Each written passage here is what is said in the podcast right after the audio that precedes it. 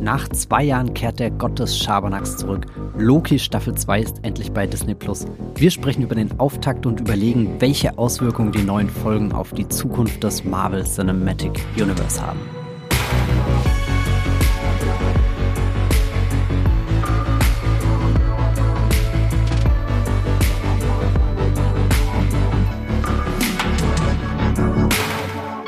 Hallo und herzlich willkommen zu einer neuen Folge Streamgestöber, dem Movieplot Podcast, in dem wir über alle möglichen Dinge sprechen, die irgendwie mit dem Thema Streaming zu tun haben. Heute haben wir uns vermutlich eine der größten Streaming-Serien des Jahres herausgesucht, nämlich die mit schon sehr viel Vorfreude erwartete zweite Staffel der Marvel-Serie Loki, falls ihr euch nicht mehr dran erinnert. Das ist eine der ersten großen äh, Marvel-Sachen, die bei Disney Plus veröffentlicht wurden im Jahr 2021. Wir hatten damals Wonder Vision als den Beginn dieser neuen MCU-Ära. Danach kam Falcon and the Winter Soldier und dann tatsächlich schon die dritte MCU-Serie, die exklusiv bei Disney Plus veröffentlicht wurde, Loki.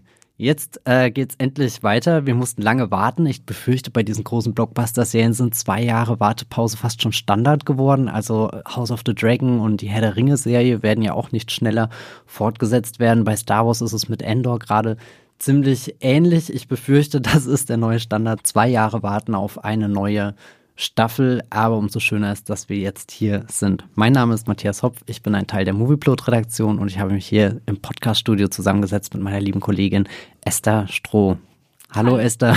Hallo Matthias, ich habe mir meine imaginären Hörner aufgesetzt und meinen Umhang umgeschwungen und ich bin jetzt äh, bereit für Loki. Yay. Ja, ja, wow. Äh, ich komme gar nicht dazu zu fragen, wie, wie es dir denn geht. Da bist du schon richtig im Marvel Modus. Ich glaube, wir sind auch perfekt äh, vorbereitet auf die Besprechung heute der ersten zwei Folgen. Die schauen wir uns ein bisschen genauer an, weil wir haben die tatsächlich bei der Movieplot Preview letzte Woche gesehen. Die fand äh, statt unter anderem hier in Berlin, war wir im Kubix am Alexanderplatz. Das ist ein großes Multiplex-Kino und haben Loki Staffel 2, Folge 1 und 2 in Gegenwart von sehr, sehr, sehr vielen Varianten von Loki geschaut, was ein äh, besonderes Highlight war. Da waren ganz viele Cosplayer, Cosplayerinnen vor vor Ort und haben für äh, Stimmung gesorgt. Wie war das für dich damals, diese, damals, vor ein paar Tagen, diese Marvel-Serie auf der großen Leinwand zu sehen? Gerade im Kino, glaube ich, hat es für mich total Sinn gemacht, das nochmal so ze zu zelebrieren, dass jetzt Loki wieder da ist und das wirklich zu merken. Und äh, da habe ich erstmal alles noch so in mich aufgesogen und dann habe ich jetzt gestern extra die Folge nochmal, die erste, die ja nun bei Disney Plus erst kam, in Ruhe zu Hause geschaut und es war auch nochmal schön. Also es war, hatte, hatte beides was für sich. Äh, selbst wenn ihr das da draußen jetzt nicht im Kino gucken könnt, ich glaube, es ist auch schön auf dem Sofa.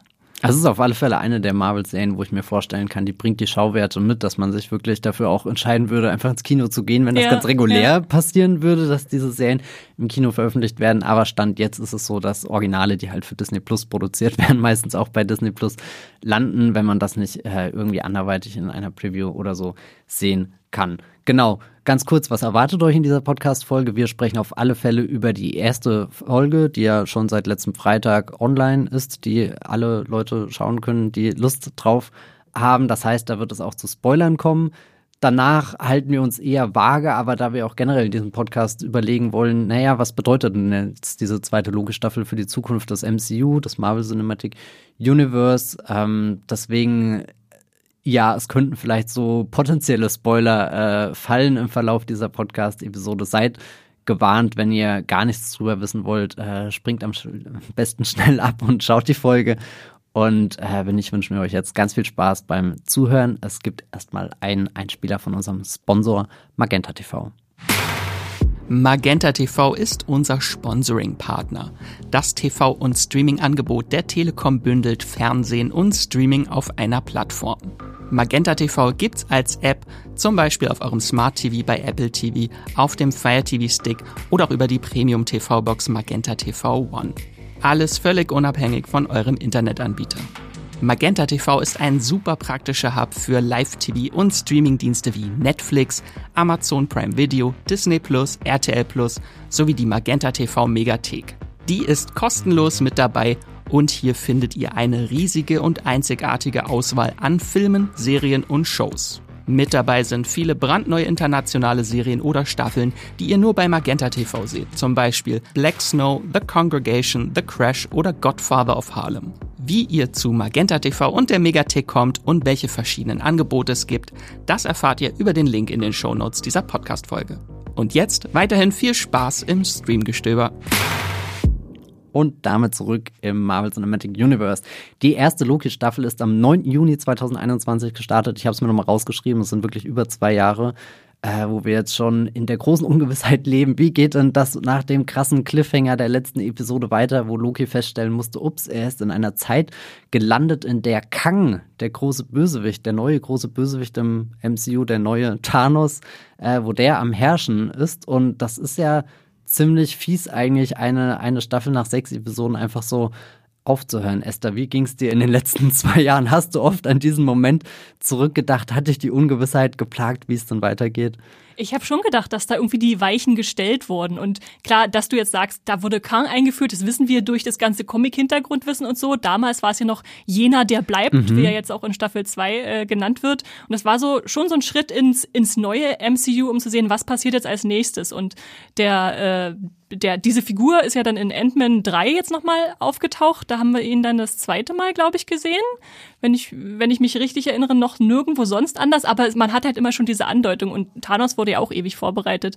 Insofern, äh, ja, war es für mich schon so, so, so ein wegbereitender Schritt von Loki zu sagen, wir stoßen euch da jetzt so in diese, diesen Multiversumscharakter und was dann danach alles kam. Das ist ja schon echt wieder viel passiert dann mit der Phase 4 und jetzt Phase 5 ist ja auch schon angebrochen. Ja, wir sind eigentlich mittendrin in der Multiverse-Saga. Also nochmal so ganz kurzer Recap. Das Marvel Cinematic Universe in seiner Gänze seit 2008 spaltet sich ja in Phasen auf. Wir hatten zuerst drei Phasen, die sich als die Infinity-Saga zusammenfassen lassen und mit Avengers äh, 3 und 4, also Infinity War und Endgame, mehr oder weniger ihren Höhepunkt gefunden hat. Danach gab es noch schnell einen Spider-Man-Film und jetzt äh, seitdem das heißt, seit 2020 befinden wir uns in Phase 4, 5 und 6, also der Multiverse-Saga. Die großen Phasen lassen sich im Endeffekt auf ihren Bösewicht äh, reduzieren. In den ersten drei Phasen gab es halt Thanos und jetzt in den nächsten drei Phasen irgendwie Kang als diesen übergreifenden Bösewicht. Und ich finde, Loki nimmt auch im MCU eine ganz besondere Rolle ein, weil es eigentlich die Serie ist, die uns dieses Konzept des Multiversums nahegebracht hat. Also es gab immer schon so, so Andeutungen, was ist vielleicht in Spider-Man äh, Far From Home gab es ja schon mal diese Idee, was ist, wenn, wenn da mehrere Dimensionen, mehrere Zeitstrahle, Stränge, Timelines existieren, die, die parallel vor sich herlaufen und manchmal überschneiden. WandaVision hat auch ganz viel irgendwie mit dieser Idee gespielt von, gibt es da nur eine Realität oder ganz viele andere Möglichkeiten. Da kam natürlich noch der große Magiefaktor mit rein. Aber dann kam Loki und hat gesagt, na ja, wir haben hier sogar eine ganze Institution, die euch äh, das MCU ordnet und dafür sorgt, dass der eine wahre Zeitstrahl ähm, ja erhalten bleibt, was ich sehr spannend finde, weil das MCU ja gestartet ist mit dem Versprechen, äh, das ist alles eine Kontinuität. All diese Geschichten sind verbunden. Ihr habt nicht hier ein paar X-Men-Geschichten, hier ein paar Spider-Man-Geschichten und keine Ahnung, guck mal, da ist der Hulk auch noch irgendwo, keine Ahnung, wie der in die große Sache reinpasst, sondern äh, das MCU ist an den Start gekommen eigentlich und hat von Anfang an diesen einen wahren Zeitstrahl gehabt. Aber jetzt in Phase 4 mit der ersten Loki-Staffel hat es angefangen, dass wir diese, diesen, diesen einen perfekten Zeitstrahl anfangen kaputt zu machen, aufzubrechen. Mhm. Ähm, wie hat sich das, in welchen Marvel-Projekten hast du das bisher am meisten gespürt seit Loki Staffel 1, dass wir uns richtig in diesem Multiversum drin befinden? Ich glaube, am offensichtlichsten war es in äh, Doctor Strange 3, The Multiverse of Madness. Also da haben, hat einfach das MCU gesagt, okay, wir gucken jetzt mal, was alles geht, wie man hin und her springen kann. Und da habe ich dann auch angefangen, darüber nachzudenken, okay, wir hatten das MCU, also das Marvel Cinematic Universe. Muss man es jetzt Marvel Cinematic Universes nennen oder ist es immer noch ein Universum, weil sie sich ja trotzdem bedingen, weil man zwischen den parallelen Welten und Zeiten ja springen kann und deshalb trotzdem alles verbunden ist? Wahrscheinlich schon. Und die Serien kommen jetzt auch mit rein. Sind die noch Cinematic oder sind die jetzt das Marvel Series Universe? Da, da merkt man auf einmal, wie, wie auf einmal so ganz viele äh, Zügel, die Marvel da in der Hand hält, äh, schon, schon teilweise auch schwierig machen, äh, zu folgen und zu sagen, was gehört jetzt hier zusammen und was, was nicht mehr. Oder ging es dir da anders? Also ich hatte nie das Gefühl, dass es so ins komplette Chaos abdriftet, mhm. weil es eigentlich immer so eine schrittweise Heranführung war. Du hattest halt eben die, die Loki-Serie, die dir so ein bisschen, keine Ahnung, die Regeln davon erklärt hat, den zweiten Doctor Strange-Film. Dann war ja auch noch ganz wichtig hier Spider-Man No Way Home. Ich komme immer so durcheinander bei den die, ganzen die Home ja. Titeln. Genau, die Home-Saga, die ja dann hier Andrew Garfield und Tobey Maguire aus völlig anderen Spider-Man-Ehren mit reingebracht hat. Ich glaube, da war für mich am größten oder am schwersten zu verstehen mit, du bist irgendwie zehn Jahre lang drauf trainiert, dieses eine MCU als eine Kontinuität mhm. wahrzunehmen und plötzlich werden so richtig Franchise-studioübergreifend Grenzen aufgebrochen ja, ja. Und, und das fand ich äh, einfach sehr, sehr spannend, das jetzt zu akzeptieren mit, okay, das ist jetzt möglich, weil lange Zeit hättest du ja nie gedacht, dass das jemals stattfindet, dass nochmal jemand den Andrew Garfield oder so zurückholt. Das heißt, ich habe das MCU sogar in erster Linie darüber wahrgenommen, dass es äh, für das, das, das, das Franchise an sich ganz neue Möglichkeiten bringt, im Sinne von, das sind jetzt Schauspieler, Schauspielerinnen, die wir zurückholen können, das sind irgendwelche, ja, Legacy-Charaktere, die eigentlich Anfang der 2000er im Kino zu sehen waren und, und jetzt doch wieder irgendwie in diese ganz, ganz, ganz große Marvel-Geschichte hineinkommen. Aber ich habe das MCU ehrlich gesagt noch gar nicht so richtig wahrgenommen, als das hat jetzt einfach Auswirkungen auf die Figuren, die wir aus diesem Marvel Cinematic Universe ähm, kennen. Und deswegen bin ich eigentlich sehr gespannt auf diese zweite Logi-Staffel gewesen, wie das dann weitergeht, weil das Ende hat ja irgendwie ähm, angedeutet mit Loki ist da in einer falschen Zeit aufgetaucht. So eine Figur, wo du immer dachtest, naja, du kennst ungefähr den Platz, wo sie drin ist. Wobei Loki eigentlich die, die Figur ist, wo man am wenigsten weiß, mit wem man es gerade zu tun hat. So oft wie er die Seiten wechselt, so oft wie er stirbt und wieder zurückkehrt, so oft wie er seinen Bruder, Halbbruder Thor ähm, betrügt. Aber ich fand das immer ähm, super aufregend, diesen, diesen letzten Cliffhanger von der sechsten äh, Folge der ersten Staffel, dass wir da so richtig fallen gelassen werden und mit ihm reinkatapultiert ja. werden. Ich habe dann auch gestern nochmal die tatsächlich die erste Staffel durchgeguckt, mhm. weil ich so einen Bock wieder Ach, drauf Quatsch. hatte. und habe dann auch festgestellt, okay, Ende der sechsten Folge hat man eigentlich nur festgestellt, dass Loki zurückkommt und von Mobius und all den anderen nicht mehr erkannt wird. Und dieses ganze Zeitspringen und Zeitzerrungen, wie sie das jetzt in Staffel 2 in der ersten Folge nennen, das kam da noch gar nicht vor. Also es war eher so ein, man wird erstmal da reingeworfen und weiß nicht, wo man ist. Und das wird jetzt langsam aufgedröselt, glaube ich, dieses, dieses Mysterium, was uns, was uns da erwartet. Und äh, ja. Das heißt, ja, kannst du, kannst du mal so, so einen groben Überblick geben? Wo, wo sind wir gerade im MCU? Ich habe völlig die Orientierung verloren. Das letzte, was ich geschaut habe, war Secret Invasion und jedes Mal, wenn ich da eine Figur angeschaut habe, hat sie rausgestellt, nein, das ist sie gar nicht. Da steckt ein Skrull unter der Maske oder irgendwas anderes. Das Spannende ist ja, dass äh, Loki größtenteils in der TVA spielt, also der Time äh, Variance Authority. Und das ist im Prinzip eine Zeitwächterinstitution, die jetzt nicht innerhalb dieser Zeitlinie, die wir kennen im MCU, also von äh, Captain America bis, äh, was war, kommt jetzt The Marvels, äh, existiert, sondern sie ist eher so ein bisschen vorausgesetzt, parallel. Sie kann ja in der Zukunft äh, zurück, äh, in die Zukunft springen und zurückspringen. Und deswegen ist es schwer, Loki da zeitlich einzuordnen. Aber was wir halt gelernt haben in, in Staffel 1 ist, dass äh, Loki eine Variante von dem Loki ist, den wir aus den Filmen kannten. Also nicht, nicht unbedingt der, der gestorben ist in äh, äh, Endgame, in Endgame? In Infinity War? Ich bring's immer durcheinander. In Infinity War stirbt ein Loki am Anfang. Genau, genau. Ja. Und in Endgame ist, gibt's dann diesen Loki, der mit äh, dem Tesseract äh, fliehen kann und äh, das Tesseract kommt da zwar, zwar zurück in die wahre Zeitlinie, aber der Loki nicht und der wird dann quasi zu seinem Mitarbeiter der TVA und deswegen kann er sich dann da jetzt zumindest im Serienuniversum frei bewegen, ohne dass die anderen wissen, dass er noch existiert. Deshalb gibt's da erstmal keine äh, aneinanderreibenden äh, Probleme. Und äh, was vielleicht nochmal kurz zusammengefasst, was in Staffel 1 passierte. Also er wurde angeheuert, um eine andere Loki-Variante zu fangen, die ziemlich viel Ärger machte der TVA, weil sie ständig irgendwelche Sachen produzierte, die nicht zum wahren Zeitstrahl gehören. Und das stellte sich dann heraus, dass es eine weibliche Loki-Variante ist, in die hat er sich verliebt. Sie nannte sich Sylvie. Und äh, mit ihr beschloss er dann ja eigentlich schon die TVA zu Fall zu bringen, beziehungsweise dieses Konzept der wahren Zeitlinie irgendwie nochmal zu überdenken oder vielleicht sogar aufzubrechen. Ähm, und dann trafen sie in der letzten Folge diesen jenen, der bleibt. Der stellte sich heraus als das wahre Mastermind der TVA, nachdem alle immer gedacht hatten, es sind so drei Aliens, die das alles leiten und lenken. Die Zeitwächter waren es aber nicht. Es waren nur irgendwelche Androiden-Roboter. Und äh, weil sie jetzt diesen quasi Erfinder oder Schöpfer, der im Hintergrund alles lenkt, gefunden hatten, kam am Ende eigentlich die große Frage auf, was machen wir jetzt mit dem? Stimmt es, was er sagt, dass äh, die Zeit nicht durcheinandergebracht werden darf, weil sonst noch schlimmere Varianten von ihm kommen und alles noch chaotischer wird? Oder ist er einfach ein Lügner und will damit verhindern, dass sie irgendwie ja das bestehende Prinzip aufbrechen. Und Loki hatte sich dafür entschieden, er, er will lieber nichts machen und Sylvie hat sich dafür entschieden, äh, den, diesen jenen, der bleibt, zu töten.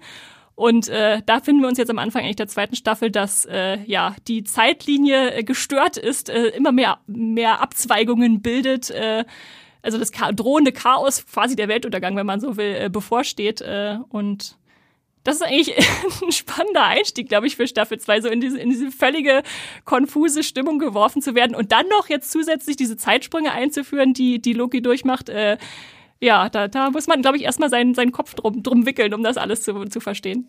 Das Timeslipping oder halt diese, diese Zeit. Zeitzerrungen Zeitzerrung, genau, ne? das ist das deutsche Wort. Das ist so schlimm, obwohl wir die Folgen ja sogar auf Deutsch im Kino gesehen haben, bin ich irgendwie, als ich gerade nochmal nachgelesen habe, habe ich dann alles wieder auf Englisch gelesen. Okay, das ist sehr verwirrend. Egal, äh, wir haben unterschiedliche Begriffe, wir versuchen die deutschen Sachen zu verwenden. Das Zeitzerren hat mich sehr an ähm, Spider-Man Across the Spider-Verse erinnert, der ja auch erst vor ein paar äh, Monaten im Kino Stimmt. kam und das ist nicht unbedingt exakt das gleiche, aber diese animierten Spider-Man Filme, die äh, seit auch, glaube 2018, 19, weiß gar nicht, wann der erste kam, also der erste Spider-Verse, Into the Spider-Verse in Deutschland, A New Universe, Spider-Man ja, A New ja. Universe. ähm, genau, der arbeitet ja auch mit der Idee, dass es sehr viele äh, verschiedene Universen gibt, die man irgendwie miteinander verbinden kann, wo Figuren hin und her geschleudert werden und dann auch so wie so, so ein Glitch sich anfühlen. Und mhm, äh, mhm. ich finde, das ist eigentlich in beiden Sachen ziemlich cool umgesetzt. Irgendwie der Animationsfilm arbeitet wirklich noch sehr nah mit diesem, diesem bildlichen Effekt von die Figur glitscht weg und wird äh, ja verzogen, verzerrt. Und jetzt hier bei Loki äh, musste ich sehr dran denken, wenn bei Harry Potter die Figuren immer apparieren mhm. und äh, kurz Stimmt, so, so sich so, zusammen. Irgendwelche genau, und, und du, du guckst kurz ins Bild. Und dann mag ich am meisten den Gedanken daran, dass es für uns erstmal so, so es hat so einen Effekt. Und dann guckst du hin, okay, die Figur taucht irgendwo ganz anders auf. Und dann, dass die Serie immer noch mitdenkt, ja, was macht das dann eigentlich mit dem Charakter da mhm. selber? Und dass das ja für, für Loki offenbar wirklich qualvoll ist, dass äh, so zerrissen, wie das kurz äh, bildlich dargestellt wird, so fühlt er sich dann bei diesem Prozess auch ähm, innerlich. Und das ist schon mal so ein erstes schönes äh, Gimmick irgendwie, was die ähm, Staffel auch rein, keine Ahnung, von, das ist jetzt was Neues, was im MCU möglich ist und wir haben sogar einen interessanten Weg gefunden, um das irgendwie visuell darzustellen. Was ist denn, was bringt die zweite Staffel noch mit an Neuerungen oder sind es eigentlich sonst alles beim Alten?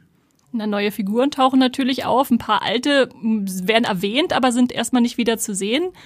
Und was wir natürlich gleich am Anfang nochmal unter die Nase gerieben bekommen, ist, äh, wenn du dich erinnerst, die erste Folge beginnt mit einem, einer riesigen Einstellung der Statue von jenem, der bleibt. Also mit der klaren Ansage, okay, der war hier der Strippenzieher äh, und deshalb äh, müsst ihr jetzt damit klarkommen, dass alles irgendwie anders ist, als man in der ersten Staffel gedacht hat. Und Klar, es bleibt natürlich vieles insofern gleich, dass wir einen sehr ähnlichen Look haben, wie die TVA aussieht. Ich für mich, in meinem Kopf ist es immer so ein bisschen 70er trifft Sci-Fi-Vorstellung oder irgendwie sowas. Es ist so ein bisschen Sepiafarben, ein bisschen abgedreht, äh, antik. Äh. Und äh, da hat man halt die Figuren wie Mobius und Loki, an die man sich klammern kann, wo man denkt, okay, die, die kennen wir, die, mit denen können wir umgehen. Und äh, kann dann durch sie neue Figuren erfahren, wie zum Beispiel den äh, titelgebenden Charakter der ersten Folge, äh, Ouroboros oder Obi genannt, äh, der als quasi Reparaturhelfer eingestellt wird, um, um diese Zeitzerrungen von Loki zu beenden. Ja, äh, Kehoe Kwan ist, glaube ich, so der, der große Name, der hier neu zum Cast dazugekommen ist. Falls ihr nicht wisst, wer das ist, ihr habt ihn bestimmt 100% schon gesehen, wenn ihr mal äh, die alten Indiana Jones-Filme geguckt habt. Da taucht er als kleiner Junge im zweiten Teil auf, der Tempel des Todes, äh, gleich schon in der Öffnungssequenz und dann natürlich auch im Verlauf des, des ganzen Indie-Abenteuers. Und dann war er lange Zeit äh, weg, hat er auch jetzt äh, in der Vergangenheit drüber gesprochen, was da unter anderem die Gründe dafür äh, waren und hat letztes Jahr mit Everything Everywhere All at Once sein Comeback gefeiert. Ein richtig abgedrehter im Endeffekt auch Multiversums. Auf jeden äh, Fall. Film, der, wenn er nicht Teil des Marvel Cinematic Universe wäre, wäre er Teil des Marvel Cinematic Universe, wenn das Sinn ergibt.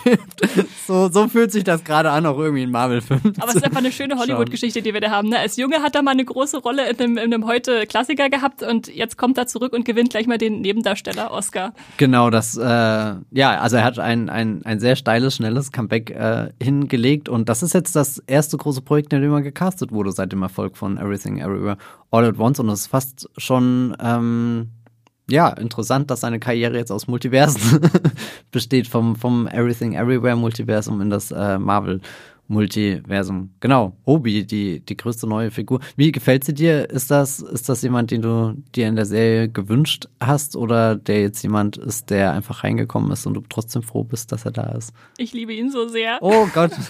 Ich, also schon im Trailer, als er das erste Mal auftauchte, dachte ich, oh Gott, ich werde diese, diese Figur so sehr, so sehr verehren. Und er ist einfach so ein bisschen, so ein bisschen verpeilt, aber total liebenswert und äh, man kann sich gut vorstellen, dass er wirklich jahrelang im Keller saß und niemand ihn besuchen kam. 400 jetzt, Jahre. Jetzt freut er sich, dass mal wieder jemand vorbeikommt, der ja was zu tun hat. Und äh, das macht's einfach und für mich macht's auch so gut, dass er in dieses ähm, in diese Buddy-Dynamik reinpasst, denn was Loki für mich ganz groß ausmacht, ist auch diese, diese Beziehung zwischen äh, Mobius und Loki. Also die brauche ich einfach, um da sozusagen im Her mit dem Herzen dabei zu sein, diese, diese Freundschaft, die sich entwickelt. Und wenn er da jetzt noch so als Dritter reinkam, dann dachte ich, mal gucken, wie sie das aufbrechen, aber das äh, funktioniert eigentlich nahtlos, dass die, dass die da dieses Trio äh, in der Zeit springt und irgendwie Experimente sich überlegt, damit das alles funktioniert. Äh, ja, fand, fand ich ganz toll. Also vom Cast wirklich ein gutes Upgrade. Also Tom Hiddleston und Owen Wilson allein, hier Loki und Mobius, den könnte ich wahrscheinlich schon stundenlang zuschauen, aber Kerry Kwan noch mit dabei. Ich finde, die ergänzen sich auch sehr gut. Also gerade Mobius und äh, Obi, weil das beide Vertreter sind, die sehr in dieser Institution der TBA, die sind so tief da drin ver verwurzelt und haben irgendwie so, so, so, so eine ganz große Begeisterung für die Sache. Also so die TVA ist da und pflegt halt den einen wahren Zeitstrahl und die erste Staffel und Loki hat uns schon ganz viel erklärt, äh, wie, wie sind denn die Regeln und Gesetze innerhalb dieser Institution und hat dann natürlich in den letzten Episoden auch den Hammer runtergebracht und dir gezeigt, hey, hey, also ganz so gut läuft da alles nicht ab. Eigentlich ist die TVA etwas, was mal gründlich hinterfragt werden sollte, auf den Kopf gestellt werden sollte. Eigentlich müssten wir es komplett einreißen und, und von Grund auf neu denken, weil so wie hier mit äh, ganzen Universen und äh, Zeitsträngen, die, die ausbrechen und abgekappt werden, dann umgegangen ist, ist vielleicht nicht die feine Art, weil im schlimmsten Fall Milliarden von Menschen sterben.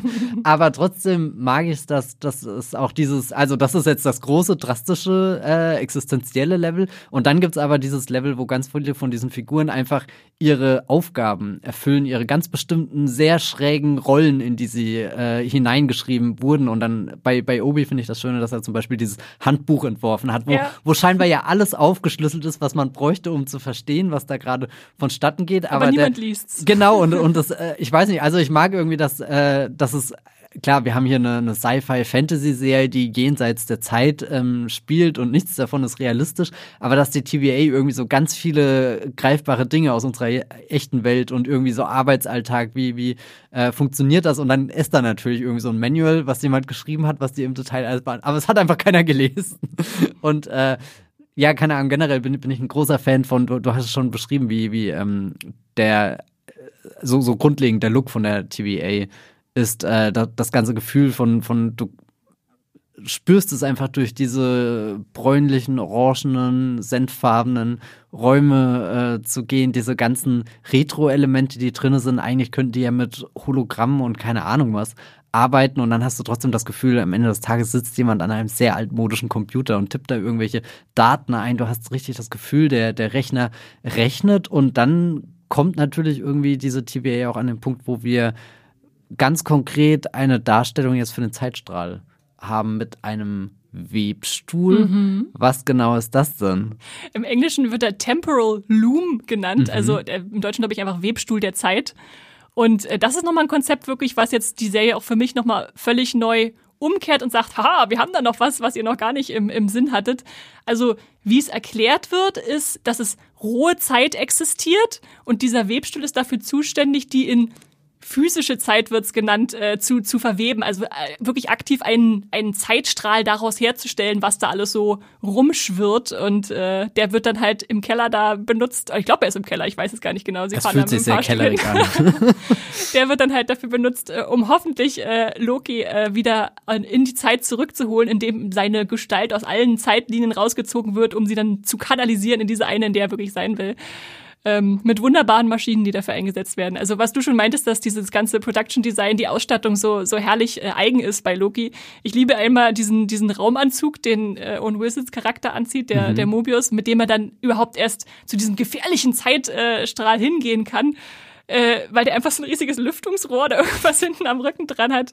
Oder auch dieses Gerät, was, was zusammengebaut wird von Obi, um dann äh, Loki da rauszuziehen. Einfach so ein seltsames, großes, mit Spiralen vorne dran äh, Gerät, äh, Waffe fast schon. Äh, das macht macht's halt so wunderbar, dass es dann zusammenpasst zu diesem leuchtenden Ding, wo man denkt, boah, was ist das hier für eine Offenbarung im Keller, von der wahrscheinlich niemand im MCU weiß, außer diese Figuren gerade. Das ist eigentlich auch so verrückt, dass du einfach an dem Gang vorbeigehst, an der Tür, die völlig unscheinbar wirkt. Wie als ist das die Abstellkammer? Da drin sind, sind weiß nicht, Schippchen und Besen, weißt du? Wenn, wenn oben jemand in der Cafeteria was umhaut oder verschüttet, dann gehst du kurz da runter und dann machst die Tür auf und merkst, ups, da ist ja der eine wahre Zeitstrahl, der da gerade vor uns irgendwie zusammengesetzt äh, wird aus vielen äh, RAW-Dateien, äh, die eingespielt. Ähm, werden. Ich, ich mag, mag, mag das sehr, dass, dass man, äh, weiß nicht, also einerseits ist alles so förmlich und streng. Du hast halt wirklich so Büroräume, alle haben diese, diese Arbeitskleidung ähm, an. Das könnte eigentlich auch nicht deprimierender sein. Also manchmal hätte ich gern so, so diese, diese Serie, wo du einfach nur siehst, wie diese TVA-Mitarbeiter die ganz stumpfen Aufgaben so, so Tag für Tag erledigen. Keiner liest zwar das Handbuch, aber trotzdem, es hat alles seinen, seinen Trott. Keiner, keiner hat da Bock irgendwie. Das hat dann auch so, so, so ein bisschen so, so Kafkaeske äh, Anklänge oder so, so wie man das aus, keine Ahnung, der Prozess oder sowas äh, hier, hier kennt. Und, und dann machst du einfach, äh, keine Ahnung, fährst runter in den Stockwerk, weiß nicht äh, minus acht oder so äh, in, in irgendein verborgenes Stockwerk, wo seit Jahrhunderten keiner mehr drinne war und äh, findest dann einfach, ja, da, da ist dann irgendwie so wie, wie als reißt du so, so einen mythologischen Raum dort hm. auf, wie als wäre da entweder das Tor zum Himmel oder zur Hölle oder halt eben das Tor zum wahren Zeitstrahl und kommst dann von einem ganz engen bürokratischen Raum in so einen riesengroßen Raum, der sich anfühlt, als bist du gerade mitten im Weltraum und musst dann eben in diesem, diesem, diesem auch sehr, sehr retromäßigen äh, Raumanzug da reingesetzt werden. Und da mag ich, dass bei der TVA die ganze Zeit das Gefühl ist, A, einerseits alles ist festgeschrieben und wir haben rein theoretisch dieses Handbuch, aber trotzdem das, was Mobius in dem Moment macht, fühlt sich auch so an, als hätte das noch nie jemand vor ihm gemacht, als weiß jetzt gerade wirklich keiner, ob er diesen, diesen ähm, diesen Spacewalk überleben wird im Getöse des, äh, des, des Webstuhls. Haut. Ja, ja, genau so. Also so, so ganz, ganz viele so, so Gegensätze irgendwie, die da für mich so zusammenkommen. Dieses, dieses enge der TVA und gleichzeitig dieses große Denken mit, wir haben ja die ganze Zeit vor uns, können und, irgendwie. Und ist dir aufgefallen, weil du gerade von der Tür auch sprachst, hinter ja. der dann dieser Webstuhl steht, dass das total eine Hommage an X-Men ist? Ich habe Man fährt so in dem Gang langsam rum, sieht diese Tür, wo auch so dieses fast schon X äh, drin ist und dann fährt's auf und du denkst, oh, ich muss mal wieder X-Men gucken. Ich habe tatsächlich sehr viele äh, GIFs gesehen, die, ah, okay. die, die diese Momente auch direkt gegenüberstellen, wenn, wenn Charles Xavier und so in den alten X-Men-Filmen da durch die Türen äh, durchkommen. Ich muss gestehen, als ich es geschaut habe, ist es mir nicht wirklich aufgefallen. Mhm. Hattest du das sofort, diese Assoziation? Ich dachte sofort, oh, das, das kommt mir sehr bekannt vor. Ja, ja. Okay, ja, spannend. Dann hebt ihr diesen Gedanken mal auf, weil eventuell wird er später in diesem Podcast noch mhm, äh, mhm. wichtig. Also vielleicht als eine Anmerkung noch, weil wir gerade bei der Tür sind, finde ich es auch wirklich schön, dass die Serie dann auch einfach so Details einbringt, die man beim zweiten Gucken vielleicht erst so richtig entdeckt. Zum Beispiel, als wir auf diese Tür zufahren, habe ich dann Pause gedrückt, äh, als ich wieder zu Hause war und es zu Hause gucken konnte. Da steht dann so, so ein Warnhinweis, äh, Achtung, äh, die Spaghettifikationsgefahr ist bei 7000 Prozent, wenn man durch diese Tür geht, nachdem vorher erwähnt wurde, dass eventuell Nebenwirkungen sind, dass man so, weiß nicht, so einen Spaghetti-Effekt hat, sich so auflöst als, als Mensch. Äh. Okay. das sind einfach so äh, versteckte Sachen, die ich auch sehr nett finde, dass die Serie die einfach nicht nicht dir ins Gesicht hält, aber trotzdem da hat, wenn man, wenn man danach suchen will. Also auf alle Fälle gut fürs Kopfkino. Gerade wenn man dann auch sowas wie, wie hier Doctor Strange 2 gesehen hat, wo sich ja hier der, der Captain Fantastic, wollte ich gerade schon sagen, der Mr. Fantastic in ganz viele Spaghetti-Streifen auflöst. Hm, querverweist, wer ja, weiß. Well, äh, ja, was ist denn sonst noch sowas, was dir jetzt ähm, an den ersten zwei Folgen sehr gut gefallen hat? Vielleicht irgendwie so einen besonderen Highlight-Moment, wo du sagst, das macht's, das reißt bisher raus. Also wie gesagt, alle, eigentlich alle Buddy-Momente, die so, die mhm. so existieren. Äh, es geht eigentlich los, als ähm, Mobius und Loki im, in den Keller fahren und sie dann über, über irgendwelche Nebenwirkungen und sowas sprechen und ob, ob es weh tut, dass er diese Zeitzerrung hat und dann fährt die Kamera kurz einmal nach rechts, um, zu, um so eine zu sagen, oh, da ist noch jemand im Fahrstuhl drin ja. und wie schlimm sieht's aus und die so so. Oh. das war ein sehr guter das Gag. Das ist ja. einfach so witzige Gags, die so zwischen sind, einfach so eingestreute, der eine Autoritätstyp schläft einfach in der Sitzung. Ähm, aber generell, ich glaube, so meine Lieblingsszene war auch diese diese Szene, wo ähm, Loki seine Zeitsachen in der Zeit hat, sie bei Obi stehen und er dann einmal in der Vergangenheit und einmal in der Gegenwart bei Obi ist und sie dann versuchen sozusagen eine Lösung zu finden, indem er die Vergangenheit verändert, dass, dass Obi sagt, also in der TVA sind keine Zeitzerrungen möglich. Und dann äh, passiert das und dann äh, trifft er den, den vergangenen Obi und dann erinnert sich auch der zukünftige Obi, dass die Zeit sagen, oh, da war doch mal ein Typ, der bei dem war das so. Oder äh, es gibt keine, ich habe kein, äh, wie heißt der, Temporal Aura Extractor, also so, so, so, so dieses Gerät, was sie brauchen, um Loki zu retten. Nee, sowas habe ich nicht. Und dann erzählt er mir in der Vergangenheit, dass er es braucht, dann baut das und dann hat das zufällig gerade da. Einfach so ein bisschen dieses, das verdeutlicht für mich dieses, diesen spielerischen Ansatz von Loki, die Zeit vielleicht doch nicht so ernst zu nehmen. Also ist ja im Prinzip das Paradox, was da drin steckt, was war zuerst da, der Gedanke oder äh, welche, wer hat den Ausschlag gegeben, Ei oder Huhn? Und das steckt dann für mich wiederum auch in der äh, Serien, in dem Serientitel drinne, denn diese, die, äh, die, die Folge, die Folge heißt ja Ouroboros und ich nehme an, du hast äh, Michael Ende äh, gelesen und weißt, wo, wo das schon vorkam in äh, die unendliche Geschichte. Da gab es auch dieses, äh, dieses, diesen runden Kreis ja. als, als, als Hals, als Halsband, als Kette. Das ist eigentlich das Zeichen der Schlange, die sich in den eigenen Schwanz beißt. Okay. Und da schließt sich für mich äh, auch wieder der Kreis in der Serie zu sagen, wo, wo hat's angefangen? Wie, wie ist eigentlich Zeit? Ist sie, ist sie kreisförmig? Was beeinflusst wen? Und das, äh, ja, fand ich, da hat für mich vieles auf einmal so zusammengepasst.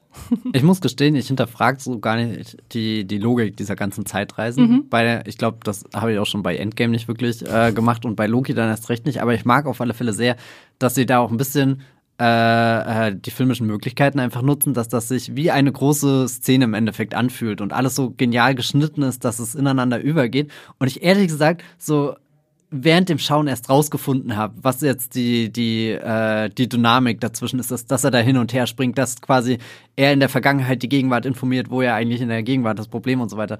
Und weiß nicht, das hat super viel Spaß gemacht, weil ich mir einfach dachte, klar, du hast einen Film und kannst schneiden oder eine Serie in diesem ähm, Fall. Und das ist auf alle Fälle etwas, wo, wo ich äh, sehr dankbar irgendwie dafür bin, dass Loki nicht nur diese ganze Ausstattung und diese Detailverliebtheit in den Sets, in der Kulisse oder so hat, in der ganzen Gestaltung der TVA, sondern dass sie da auch, weiß nicht, dass es einfach Spaß macht, die Serie als Serie zu schauen, weil sie einfach so ein bisschen was raushaut äh, aus dem, was möglich ist. Ich sage das vor allem deswegen, weil ich hier im äh, letzten Podcast, wo ich über Marvel-Serien äh, mit Max gesprochen habe, da haben wir das über Secret Invasion, Invasion ja. gesprochen. Und die hat mich wirklich an die Grenzen gebracht von, warum wollte jemand diese Geschichte überhaupt filmisch erzählen, wo da überhaupt keine Idee drin steckt, was man so mit Bildern machen kann. Und ich würde jetzt auch nicht behaupten, dass Loki, äh, weiß nicht, dass das Medium der bewegten Bilder völlig neu definiert oder erfindet. Soweit würde ich auf keinen Fall gehen, aber ich hatte Angst nach Secret mhm, Invasion mhm, irgendwie. Weiß nicht, Secret Invasion hat mich komplett demoralisiert, was äh, Marvel-Serien gerade angeht. Und dann habe ich mich immer gefragt, ähm, ja, was ist dann eigentlich wirklich die letzte gute Marvel-Serie gewesen? Und dann kommt man ja doch irgendwie schnell zurück ins Jahr 2021. und ich bin sehr froh irgendwie, dass, ähm, wie gesagt, ich saß mit großer Ungewissheit im Kino und dachte, Gott, was ist, wenn das so weitergeht wie bei Secret Invasion? Was, was ist, wenn das jetzt der neue äh, Status quo ist, in dem MCU-Serien irgendwie ähm, erzählt werden und ich weiß nicht, was so erleichtert, dass ich, dass es so viele kleine Dinge gab, in die man sich bei, bei Loki irgendwie ähm, verlieben ja. kann und dass es wirklich Spaß gemacht hat,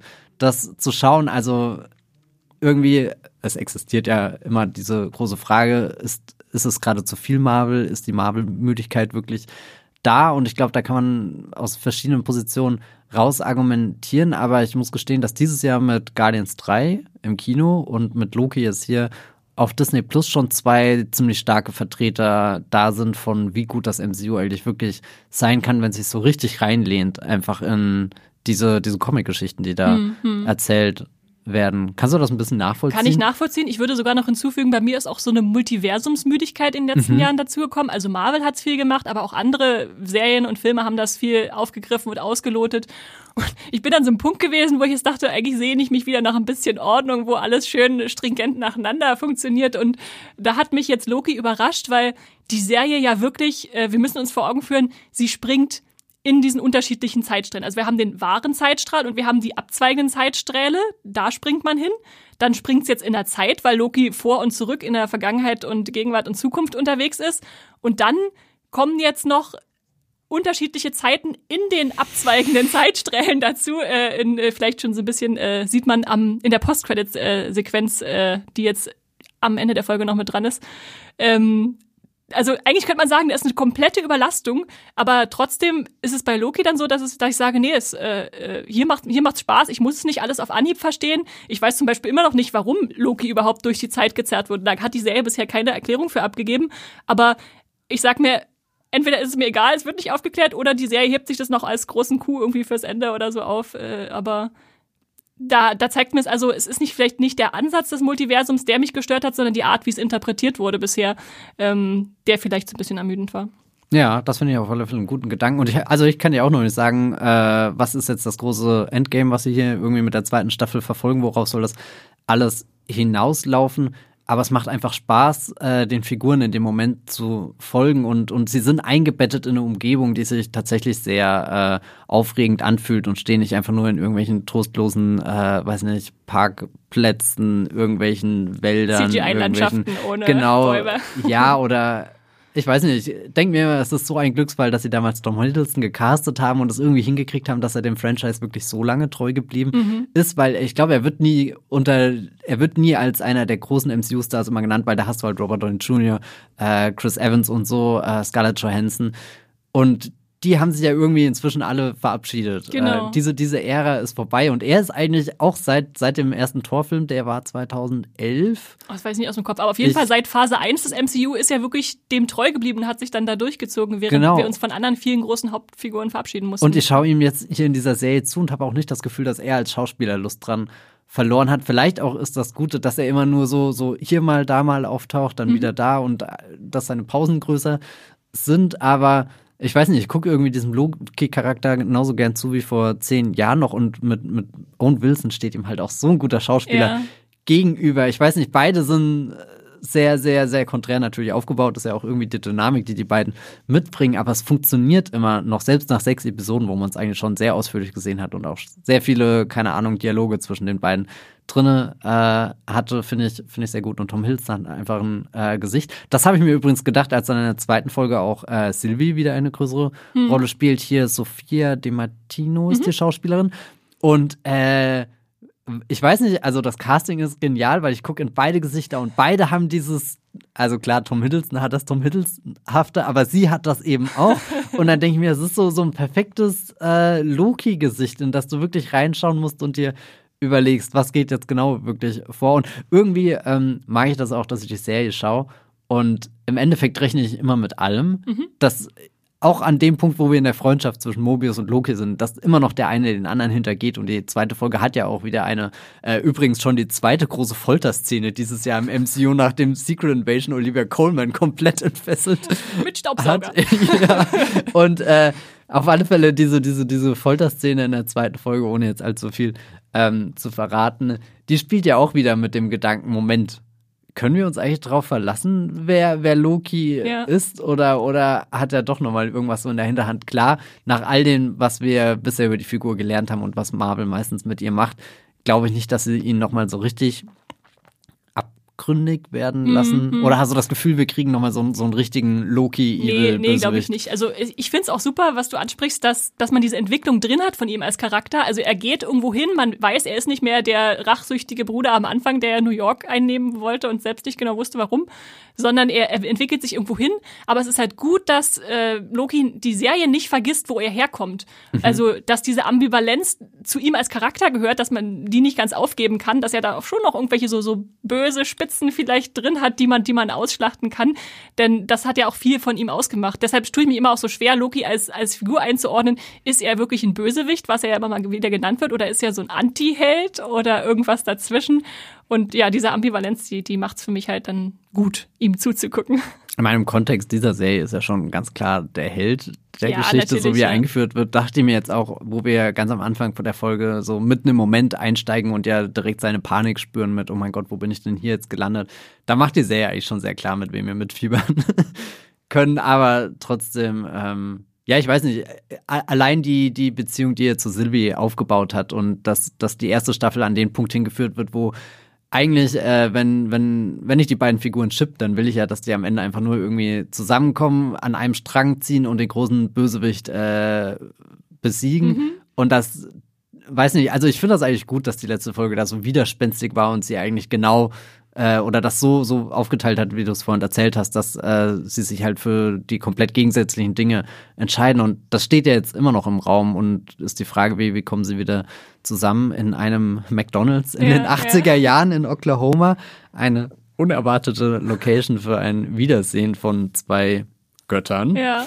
Und gleichzeitig vergisst die Serie auch nicht, dann uns immer wieder zu erinnern, das sind übrigens Varianten eigentlich einer Person und irgendwie, indem sich Loki in Sylvie verliebt, Mhm. ist ja auch so ein bisschen selbstverliebt die ganze Zeit, aber das äh, passt dann halt auch wieder alles zusammen. Das frage ich mich eh, ob sie, ob die beiden jemals zusammenkommen können, weil das einfach zu weird wäre, wenn das wirklich passiert. Aber gerade das macht Loki dann, hebt das auch noch irgendwie so ab von vielen anderen MCU-Projekten, wo ich das Gefühl habe, die sind, die trauen sich nicht so weird zu sein. Selbst der, der Doctor Strange äh, 2 oder so, der ja eigentlich schon sich ein bisschen mehr in so, so, so Horrortöne auch reinlehnt. Äh, lehnt. auch das, was er mit Wanda als äh, Figur ähm, macht, geht ja in so eine Richtung mit, okay, was ist denn jetzt los? Aber War das der ähm, zweite oder war das schon der dritte? Jetzt bin ich. Äh, Was Dr. Strange sind wir jetzt bei zwei Multiverse of Madness? Okay, dann habe ich das vorhin falsch gesagt. Ja. äh, der dritte ist, glaube ich, noch nicht mal offiziell Nee, nee, angekündigt. nee, okay. so schnell nicht. Ja. Gott, jetzt bin ich gerade völlig und habe auch überlegt, das sind wir schon mal. Nee, es gab drei Spider-Man-Filme und zwei Doctor Strange-Filme und jeweils der letzte ist ins Multiversum übergegangen. Genau. Was sagst du zu so? Also, wir haben jetzt natürlich die großen Figuren genannt. Was ist mit so Nebenfiguren? Hast du dich auch gewundert, als auf einmal Kate Dickey da stand, als General Docs, äh, äh, eine noch Autoritätsfigur in der TVA? Ich muss zugeben, immer wenn ich sie sehe, muss ich erst mal denken: Oh, Game of Thrones, oh, Liza Aaron säugt ihren erwachsenen Sohn. äh, aber ist natürlich auch ein Charaktergesicht, was sie reingebracht haben. Ja. Äh, wo ich denke, mal gucken, ob sie da noch dran, dran aufbauen. Ich war zum Beispiel überrascht von dem ähm, Hunter, äh, Jäger heißen die wahrscheinlich im Deutschen, äh, X5, also X5, Ja. der, den man vorher nicht kannte und der so eingeführt wurde, als wenn man ihn kennen müsste und der dann auch in Folge 2 noch äh, wichtiger wird. Ähm, was ich aber spannend finde, dass sie uns ein bisschen Anknüpfungspunkte geben, äh, das könnten Figuren sein, die wichtig wären, oder wir lassen sie unter den Tisch fallen. Und das ist natürlich auch diese Unberechenbarkeit, die ich in jo Lo- Loki auch ein Stück weit sehen will, dass ich halt nicht weiß, wo es wirklich hingeht. Ich finde Unberechenbarkeit ein sehr interessantes Wort, weil ich also glaube nicht, dass sie sich konventionell komplett aus dem Gegebenen irgendwie so rauslehnen werden und jetzt wirklich was erzählen, was, weiß nicht, Twin Peaks The Return Ja, Level ja. an äh, Mindfuck hat oder so. Aber ich gucke die oder ich genieße es auch sehr, dass Loki so eine Serie ist, wo ich mich einfach hinsetzen kann und mich einfach überraschen lasse von dem, was passiert. So, ich versuche gar nicht groß vorherzusagen, sondern es ist einfach die Serie, die hat so ein Tempo, ist so rasant erzählt und so viele komische kleine Dinge, die die ganze Zeit in Bewegung sind, dass es äh, Spaß macht, da hinzukommen. Ich bin auf alle Fälle ein großer Fan von der Szene, die äh, in diesem TVA-Rat stattfindet, wo der eine da vor sich hin äh, pennt und du diese, diese komm, also, oder einer der interessantesten Aspekte von Loki ist wirklich die, die, die TVA als Institution und wie viel darüber erzählt wird. So angefangen bei den, ich habe es schon so oft in diesem Podcast gesagt, aber die ganzen Regeln, die aufgestellt werden, die Art und Weise, wie, wie mit Mitarbeitenden umgegangen wird und wie du dann eben auch siehst, naja, und so läuft halt die, die, die Sitzung in der Chefetage Ja. ab im absoluten Krisennotstand und eigentlich entscheiden wir gerade, ob wir jetzt eine Timeline kappen oder nicht und was damit verbunden ist und nicht. Und dann wird ja auch noch dieses Fass aufgemacht mit, dass alle diese äh, Leute, die bei der TVA arbeiten, da ja auch nicht unbedingt sehr freiwillig hingekommen Nee, die sind. auch dachten, wenn sie, wurden erschaffen von diesen Zeitwächtern und jetzt auf einmal sind sie auch nur geklaute Varianten, die einfach angestellt wurden, ohne dass sie die Wahl wahrscheinlich dazu hatten. Genau, und da, dann haben wir jetzt wieder so zwei Figuren ähm, mit Obi und Mobius, die ja eigentlich stolze Mitglieder der TVA sind, da sehr aufgehen in ihren Aufgaben, die sie tun. Und Mobius ist ja auch nicht so richtig, also er merkt jetzt irgendwo in seinem Kopf, setzt so, ein- so ein Erinnern ein mit, Moment, da war vielleicht doch irgendwas vorher. Vielleicht ist diese ganze Jetski-Fantasie, die ich habe, vielleicht basierte ja wirklich auf äh, einem alten, ich was, äh, weiß nicht, Jetski-Champion 1983 war oder so.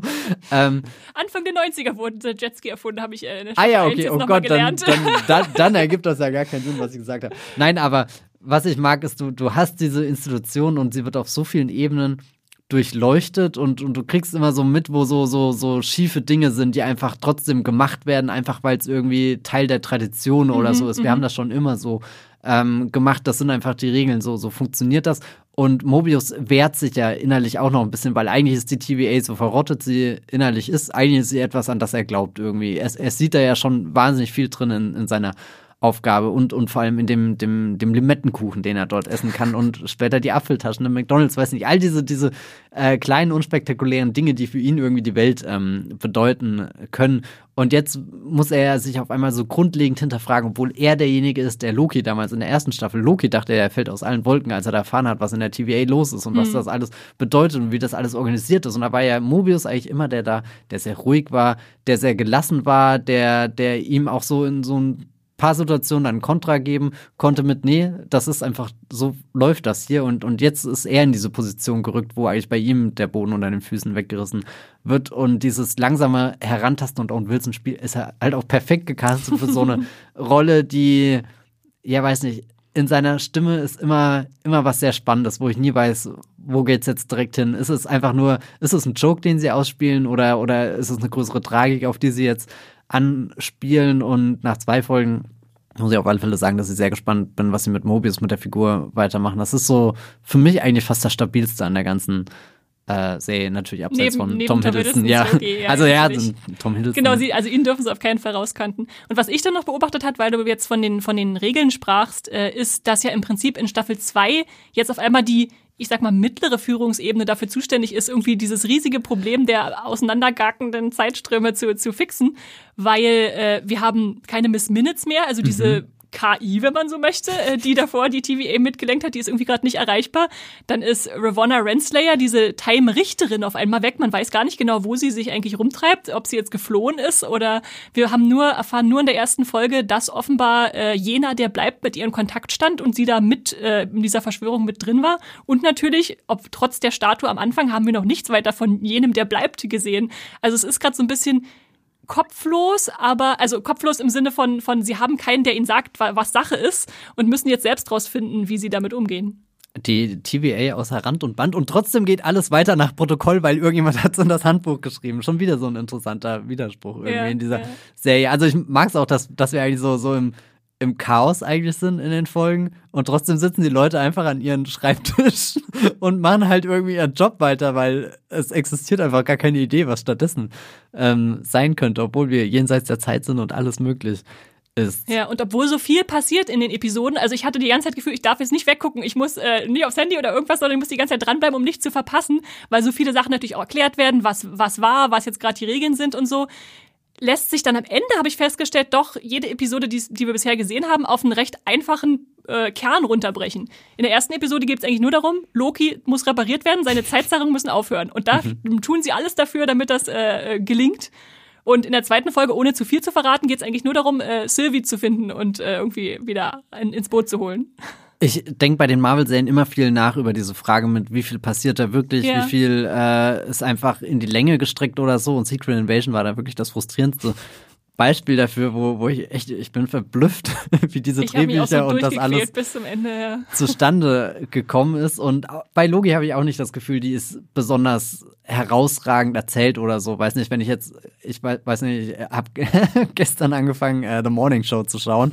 Eine Serie, die ja in jeder Episode wirklich alles entfesselt, was sie da hat, aber dann auch irgendwie wieder zurück in so ein oder also sich sehr, also du hast immer das Gefühl, es passiert irgendwas Großes, aber im Endeffekt ist es einfach nur sehr spektakulär erzählt. Und ich glaube, mhm. äh, Loki passt da auch irgendwie sehr schön hin. So als, als Gegenbeispiel würde ich vielleicht äh, Endor aus dem letzten Jahr bezeichnen. Das ist wirklich eine Serie, die mit jeder Episode weitergeht, wo, wo, weiß nicht, wo, wo so gut, so, so gut fortentwickelt wird, während ich glaube, äh, dass, dass Loki eher sehr viel Spaß daran hat, äh, an einem Ding eben zu verweilen und da so wild rumzutanzen wie möglich. Und das habe ich auf alle Fälle hundertmal lieber als halt äh, Secret Invasion, was auch unbedingt an einem Gedanken immer verweilen will, aber halt nicht dran rumtanzt, sondern sich einfach in die Ecke stellt und schmollt. Ach, keine Ahnung. Äh, ich war auch über Secret Invasion zu reden.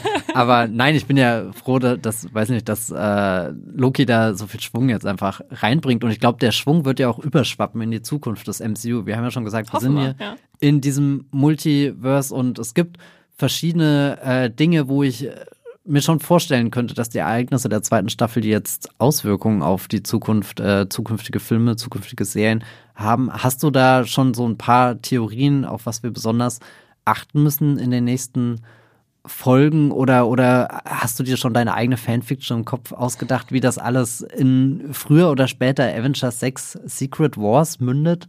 Also ich habe vor kurzem tatsächlich irgendein Interview gelesen von äh, Michael Waldron, der die Serie erschaffen hat, wo er gefragt wurde, ob denn Loki jetzt irgendwann ins MCU zurückkehren soll, also ins Filmuniversum mhm. aus seiner Serie.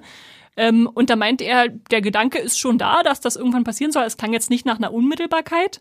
Und dann habe ich angefangen darüber nachzudenken, ja stimmt, also wir haben zwar viel passieren sehen in Loki, aber so richtig angekommen in den Film ist das noch nicht. Also die, die TVA wurde nirgendwo anders je erwähnt, dass da also offenbar so eine Institution äh, existiert, die die Zeitlinie überwacht, dass alles so passiert, wie es passieren soll. Ähm, deswegen bin ich gespannt, ob sie dann wirklich mal den Schritt jetzt machen, zu sagen, äh, wir brauchen diese Film-Serien-Verbindung, die wir ja in WandaVision schon hatten, wenn man dann an äh, äh, Doctor Strange denkt, äh, wo dann Wonders Entwicklung weitergeführt wurde. Ob man das nur gut findet oder nicht, kann man diskutieren, aber ähm, wo dann halt die aufeinander aufbauen. Ja. Ich finde das sehr witzig, ehrlich, dass das wirklich bisher eine der direktesten Verbindungen war und es sich die ganze Zeit anfühlt, als hätte Sam Raimi keine einzige Folge von WandaVision gesehen, sondern irgendwie nur kurz die, weiß nicht, die Zusammenfassung überflogen und ah ja, okay, das ist die und die Idee. Aber ja, ich finde die Frage sehr spannend, ob eigentlich sind ja diese MCU-Serien bei Disney Plus mit dem Versprechen gestartet von, das wird jetzt doch mehr verbunden mit den Ereignissen der Kinofilme, weil es ist ja nicht zum ersten Mal, dass wir Marvel-Serien hatten. Wir hatten ja schon davor äh, Sachen wie Agents of S.H.I.E.L.D. und Agent Carter, wir hatten die ganzen äh, Sachen, die bei Netflix veröffentlicht wurden, die so nach und nach auch wieder Teil des großen Ganzen werden. Zum Beispiel in She-Hulk ist ja Charlie Cox als Daredevil wieder aufgetaucht, wo man auch hätte denken können, dass diese Ära für immer zu Ende ist, dass dieser kleine Netflix-Kosmos für immer halt dieser kleine Netflix-Kosmos mit seinen paar Serien bleiben wird. Aber ähm, so, so, so richtig sehe ich noch keinen Dialog jetzt in dieser mhm. neuen Ära, weil wir auch viel so abgekapselt haben. So Moonlight steht äh, komplett für sich. Secret Invasion wäre eigentlich die perfekte Serie gewesen, um so ein, so ein Puzzleteil, wirklich so ein verbindendes Puzzleteil zu setzen. Nicht irgendwie so den Rand zu bauen oder hier irgendwie nach Farbe zu bauen, sondern wirklich so ein Puzzleteil reinzulegen, wo du mir, ah, stimmt, jetzt entsteht irgendwie dieses große Bild. Aber ja, ich weiß nicht, so gezündet hat das da überhaupt nicht. Und ich finde äh, sehr gespannt, ich weiß nicht, wie sehr du da die Gerüchte verfolgst, aber äh, hätte mich jemand gefragt, äh, du guckst dir mal das Line-Up der nächsten Filme an und da wird natürlich Loki Staffel 2 super wichtig für die nächsten zwei Avengers-Sachen. Mhm. Avengers 5 heißt nämlich Kang Dynasty. Mhm. Aha, da steht er schon im Titel. Kang, der große äh, Bösewicht. Und dann haben wir ja noch Secret Wars irgendwie, die Storyline, die ja sowieso alles kippen kann, was Multiversum und, und Franchise-Reboot und so angeht. Also glaube ich, wo, wo alles möglich ist, alles, was irgendwie so im, im Prinzip in Loki drin steckt, das irgendwie im Großen auszuspielen. Aber was ich gerade tatsächlich am überraschendsten finde, äh, sind die ganzen Gerüchte Richtung Deadpool 3. Okay. Ähm, der, also wie gesagt, das sind alles Gerüchte. Der Film ist ja, wird gerade gedreht, beziehungsweise gerade wird er nicht gedreht, weil in Hollywood immer noch die Schauspielenden ähm, streiken, aber äh, der Deadpool hat ja schon, wurde angekündigt mit dem Casting unter anderem von Hugh Jackman, mhm. der aus dieser ganzen X-Men-Ära stammt, die ja eigentlich nicht Teil des MCU ist, weil sie einfach davor kam von einem ganz anderen Studio, ja, ja. entwickelt wurde und so weiter und ein paar der Gerüchte, äh, naja, hast du natürlich immer mit die und die Schauspieler, Schauspielerinnen können auftreten und ihre alten Rollen nochmal spielen, aber eines der interessantesten Gerüchte ist, dass die TVA an sich Teil der Handlung von Deadpool 3 sein soll. Oh, okay. Und das finde ich tatsächlich sehr spannend, weil das wäre ja auch endlich mal so, so ein Fall, wo irgendwas, was in diesem, in diesen Serien etabliert wurde und in den Serien so, so richtig festgesetzt hat, wie was funktionieren kann, dass das dann rüber schwappt in meinetwegen Deadpool 3, der ja auch ganz viele Möglichkeiten hat, weil Deadpool ja eine sehr locker erzählte mhm. Geschichte ist. Also Deadpool zeichnet sich ja durch den ganzen Meta-Humor aus, der da drinne steckt. Und äh, da sehe ich ehrlich gesagt großes Potenzial, dass der Film es auch nicht so genau mit den Regeln äh, nehmen muss von, ist das jetzt wirklich noch die MCU-Kontinuität oder mhm. machen die einfach irgendwas? Und, und ich glaube, dass ähnlich wie, wie bei Loki jetzt, wo, wo auch klar ist, naja, wie funktioniert jetzt die Zeitreise? Funktioniert das wirklich? Ergibt das Sinn oder nicht? Aber dass da bei Deadpool 3 irgendwie so ein, so ein ganz großer Raum an äh, Freiheiten und Chaos ja, ja. existiert, um all diese Geschichten mal schnell irgendwie zusammenzuführen und irgendwie ganz viel so, so abzuholen. Und deswegen bin ich gerade wirklich am gespanntesten, wie, wie das bei diesem Film passieren wird oder nicht passieren, passieren wird. Ja. ja. Ich kann mir auch vorstellen, dass Deadpool richtig auf dem Multiversum rumhaut, äh, was man rausholen kann, rausholt. Also gibt es ja zum Beispiel diese Daniel Radcliffe als Wolverine-Gerüchte, dass er da seinen mhm. ersten Auftritt so haben könnte oder sowas, dass man das einfach mal ausprobiert, äh, wie das in so einem spaßigen Kontext passieren könnte. Ja, ja. Äh, weil du gerade von äh, Kang noch sprachst ja. und von, von Theorien, äh, Ich habe, ich habe eine Theorie, aber ich würde die erstmal an dich stellen, die Frage, was glaubst du, wo Kang jetzt gerade ist in Staffel 2? Denn wir haben ja gesehen, wie Sylvie ihn am Ende von Staffel 1 getötet hat, jenen, der bleibt und dann mit dem Versprechen, ups, weil er jetzt tot ist und diese Zeitlinie zerstört wird, kommen alle anderen wahrscheinlich noch böseren äh, Varianten von ihm an äh, und äh, machen richtig äh, Stress. Äh, glaubst, was glaubst du, wie jetzt Kang noch in, in Staffel 2 reingeholt wird? Oh Gott.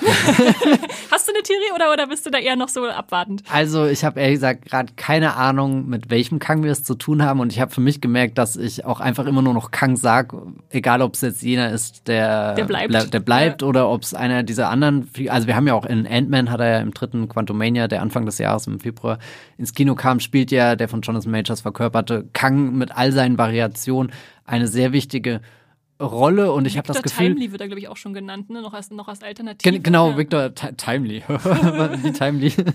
äh, ja, ich weiß nicht. Also ich finde es gerade kompliziert und völlig unabhängig davon, was gerade mit dem Schauspieler passiert, gegen den ja auch Vorwürfe äh, der häuslichen Gewalt und so weiter existieren, was äh, vor Gericht noch verhandelt werden soll, was auch immer wieder aufgeschoben wird. Und ich glaube, dass das äh, für das Franchise auch gerade so so eine sehr ungünstige Situation ist, weil sie nicht wirklich wissen, ob sie in Zukunft mit dem Schauspieler können oder weiterarbeiten müssen, können ja. oder nicht.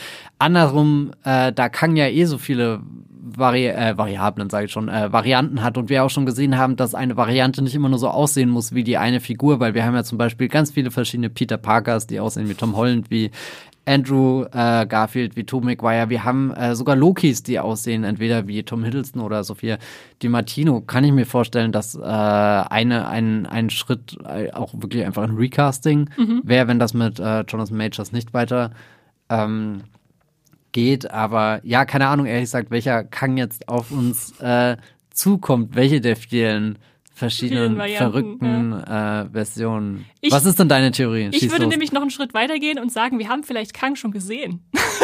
okay. Weil ich, ich habe nämlich auch darüber nachgedacht, äh, was ist denn, wenn wir hatten ja genau die Loki-Einführung. Es gab den alten Loki, den jungen Loki, den Alligator-Loki. Also man, die müssen nicht so aussehen, wie wir sie kennengelernt haben. Und äh, das hat ja auch äh, der jener, der bleibt, nie behauptet. Was ist also, wenn ihr schon längst irgendwo im Hintergrund mit existiert und mitläuft und alles so beobachtet, was gerade in der TVA vor sich geht? Und da habe ich ein paar Kandidaten. Äh, der erste wäre für mich X5. Das mhm. ist dieser, dieser Jäger, der dann ausgeschickt wird, um, um äh, äh Sylvie zu suchen am Ende von Staffel 2 und der dann auch in Folge 2 noch ein bisschen äh, wichtiger wird als Brett Wolf, äh, nur so viel. und was du vorhin zu, zur Ähnlichkeit von Tom Hiddlestons und Sophia Di Martinos Gesicht gesagt hast, musst du mal angucken. Ich finde, der hat ein bisschen was von Jonathan Majors okay. in der Mimik. Aber vielleicht ist es auch nur Einbildung, ich weiß es nicht. Ich fände es auf jeden Fall cool, wenn sie so eine Seitenfigur einführen und sagen, übrigens, der war die ganze Zeit dabei und am Schluss ihn so als, äh, aus dem Sack holen. Äh, wäre auch möglich, dass es der Jäger D90 ist. Ähm, das ist der, der begrüßt wird von Mobius, ach, du bist der, der mich gestutzt hat in Staffel 1, also der mit seinem Stock ihn da aufgelöst hat. Äh, der ist so unscheinbar und irgendwie aber immer bei den wichtigen Szenen dabei, ist mir aufgefallen, wo er gar nicht dabei sein müsste. Könnte also auch eine Kang-Variante sein. Ähm, oder ja, generell fände ich es einfach cool, wenn sie sagen, sie verstecken jetzt schon so ein paar Varianten, die da jetzt äh, rumlaufen äh, und holen ihn aus dem Hut. Ich fände es auch super gruselig, um die TV, äh, TV, die TVA noch ein bisschen äh, abgründiger zu gestalten. Was ist, wenn einfach alle Mitarbeitenden oh. krank sind? Und eigentlich äh, selbst Mobius vielleicht sogar, oh Gott. wenn, ja, nee, ich glaube, so, so, so weit gehen sie nicht. Aber doch, also ich mag deine Theorie sehr, weil das ja eigentlich genau in das Prinzip ist, wie, wie Loki als Serie funktioniert. Irgendwie auch das Ende von der ersten Staffel mit, naja, guck mal, äh, vielleicht ist das alles schon Geschichte gewesen. Ich mag auch den Moment sehr, in der ersten Folge, wo er kurz auf den Boden guckt und dann dieses äh, Logo Driss sieht, genau ja, ja. und dann so Moment ist das schon immer da oder nicht und also wirklich also ich kann, kann das gar nicht so sehr betonen wie wie stark ich TVA und ihre Geschichte und was so nach und nach vorkommt mhm. mit du kommst da rein und alles wird geordnet und eigentlich äh, fängst du an irgendwie so eine Schicht der, nach der anderen von der Wand zu kratzen und merkst dass das darunter komplett verrottet und unheimlich und creepy und weiß nicht was ist, ja, ja. Kang. Nur ist die, ist die TVA jetzt kaputt? Also ich kann mir zum Beispiel auch noch einerseits vorstellen, dass Obi noch ein bisschen wichtiger ist, als man jetzt am Anfang noch denkt, weil er sich ja offenbar an Sachen erinnern kann, während die anderen Erinnerungen von vielen gelöscht wurden. Und gleichzeitig lernen wir ja, dass es eigentlich unmöglich sollte, sein sollte, in der TVA Zeit zu springen, weil ja theoretisch Zeit als solche nicht in der TVA existiert. Also irgendwas scheint da passiert zu sein, was äh, dieses, diese Regeln, die wir in Staffel 1 hatten, äh, aufbricht. Da bin ich auch gespannt, ob sie das irgendwie noch auflösen können zu einem zufriedenstellenden Ergebnis oder nicht. Ähm, und wenn wir dann schon bei Zeitreisen sind, habe ich noch eine zweite Theorie, äh, die ich gerne mit dir teilen würde und mal gucken, mal, mal gucken, was du sagst. Wir haben ja in Folge 1 ähm, als kurz bevor sie sich daran machen, die äh, Loki in diesen Webstuhl dazu schmeißen. Erklär das mal jemandem, der keine Ahnung hat, von was wir reden. ähm, da haben wir, haben wir diese Szene, wo Loki in der Zeit vorausspringt. Äh, in, also in die Zukunft der TVA, dann sieht man kurz so, da hat äh, äh, Mobius Skin rangeschrieben an diese Maschinen. Man weiß also, man ist in der Zukunft und dann ist er in diesem langen Gang alleine und dann geht die Fahrstuhltür auf und Sylvie ist da und sagt, ach, da bist du. und dann wird er von hinten von einer unbekannten Person äh, äh, aufgelöst. Äh, und deshalb kommt er dann in den Webstuhl, weil diese Auflösen ja einen aus der Zeit rausreißen ist. Ähm, aber da glaube ich, das ist, das ist noch ein Punkt, den wir jetzt nicht vernachlässigen sollten. Ich glaube, das könnte was sein, worauf die Staffel am Ende hinausläuft, dass wir in dieser Zukunft landen, die er jetzt schon mal angedeutet gesehen hat und wir herausfinden müssen, was, was ist da passiert? Ist das Teil des Plans? Ist es jemand Böses, der ihn da in Anführungszeichen umgebracht hat? Oder meine Theorie wäre, er ist es selbst gewesen. Oh, und da hoffe ich mir fast, da hoffe ich, hoffe ich mir so ein bisschen so eine Harry Potter 3 ähnliche Geschichte, dass er dann sozusagen in der Zeit vorausreist, um dann alles so stattfinden zu lassen, wie es schon stattgefunden hat, damit man äh, dann dahin kommt, wo er, wo er dann seinen Weg einschlagen konnte, die in der wahren Zeitlinie. Ja, auf alle Fälle, ich spüre schon das Gänsehautpotenzial. Also äh, kann ich mir sehr gut vorstellen, dass sie das irgendwie Einfach weil so vorenthalten ja. wurde, wer das war. Bei sie im Fahrstuhl war es ja offenbar nicht. Hm. Also ja, ich habe, ich habe viele, viele so Fäden, die ich gerne noch verfolgen will und wo ich gespannt bin, was die Serie damit macht. Wir haben ja auf alle Fälle, also wir haben jetzt zwei Folgen gesehen, zwei haben wir noch vor uns, die werden immer freitags bei Disney Plus veröffentlicht. Ich glaube, wenn man sehr früh aufsteht. Vier äh, haben wir noch vor uns. Äh, ja, um Folgen. Gottes Willen. Ja. Oh, mach, sie, mach die Serie nicht kürzer, oh, als sie sein müsste. Sechs sind ja. schon so wenig. Also Loki ist tatsächlich auch eine, wo ich gern hätte, dass die Staffeln länger wären. Mindestens acht. Ja, also acht wäre schon angemessen, keine ja, Ahnung, ja. egal. Aber wir haben sechs Folgen und ich glaube, das ist ganz cool. Und vor allem, äh, äh, also wir haben jetzt noch vier, die kommen, immer freitags, Disney Plus, glaube drei Uhr nachts werden die veröffentlicht, die Folgen. Und die nächste Multiversumsgeschichte müssen wir dann gar nicht mehr so lange warten, weil ich glaube, äh, irgendwann demnächst, hat noch kein konkretes Datum, entweder wirklich noch, glaube die sie auf den letzten Drücker, ich weiß nicht. Äh, What If geht ja ah, weiter, die ah. Animationsserie. Und das finde ich ganz spannend, weil das ist genauso getaktet im Endeffekt wie das letzte Mal. Da kam auch Loki und hat gesagt, so Multiversum ist nichts möglich. Und dann kam What If und hat gesagt, und jetzt schaut mal her, was wir alles für äh, komische alternative Geschichten erzählen können. Ähm, bin ich gespannt, was sie da aus der zweiten Staffel rausholen und ob diese ganzen What-If-Geschichten auch wirklich nochmal irgendwie aufgegriffen werden, wenn es dann an die ganz, ganz großen Filme wie äh, im Avengers äh, 5 und 6 geht, weil gerade der Doctor Strange ja schon der Neue jetzt damit geliebäugelt hat, dass alles da, was da passiert ist, ja äh, zumindest vorbereitend ganz gut genau, gewesen ist. Genau, die eine ist, Folge man, mit Doctor Strange, die war genau. da schon sehr nah dran an dem zweiten Teil. Also ich muss auch, ich war ja gesagt kein großer Fan von äh, What If, fand vieles fürchterlich, aber ja. gerade diese eine Doctor Strange-Folge, die hat so, weiß nicht, die war unerwartet berührend irgendwie zwischen und darauf hoffe ich äh, auch irgendwie, dass, dass sie aus diesem Multiversum mit seinen ganzen Was wäre, wenn Fragen, die wir uns auf einmal nicht nur hier stellen, keine Ahnung, wenn wir über die Serie reden, sondern dass irgendwie das MCU vieles davon auch erzählen äh, kann. Das finde ich, glaube ich, birgt noch ganz viel Potenzial, um in Zukunft berührende, starke Geschichten ja. rüber. Also ich, ich wäre sehr froh, wenn What If Staffel 2 richtig gut wird. Ich, ich habe die erste leider wirklich überhaupt nicht gemacht. Also ja. Äh, das war also verschenktes Potenzial von, äh, wir machen jetzt mal noch ein bisschen, äh, gucken mal, was der Charakter als Zombie aussehen könnte und so. Aber ja, äh, lass mich überraschen. Gucken werde ich sie natürlich trotzdem einfach, der Vollständigkeit halber zumindest.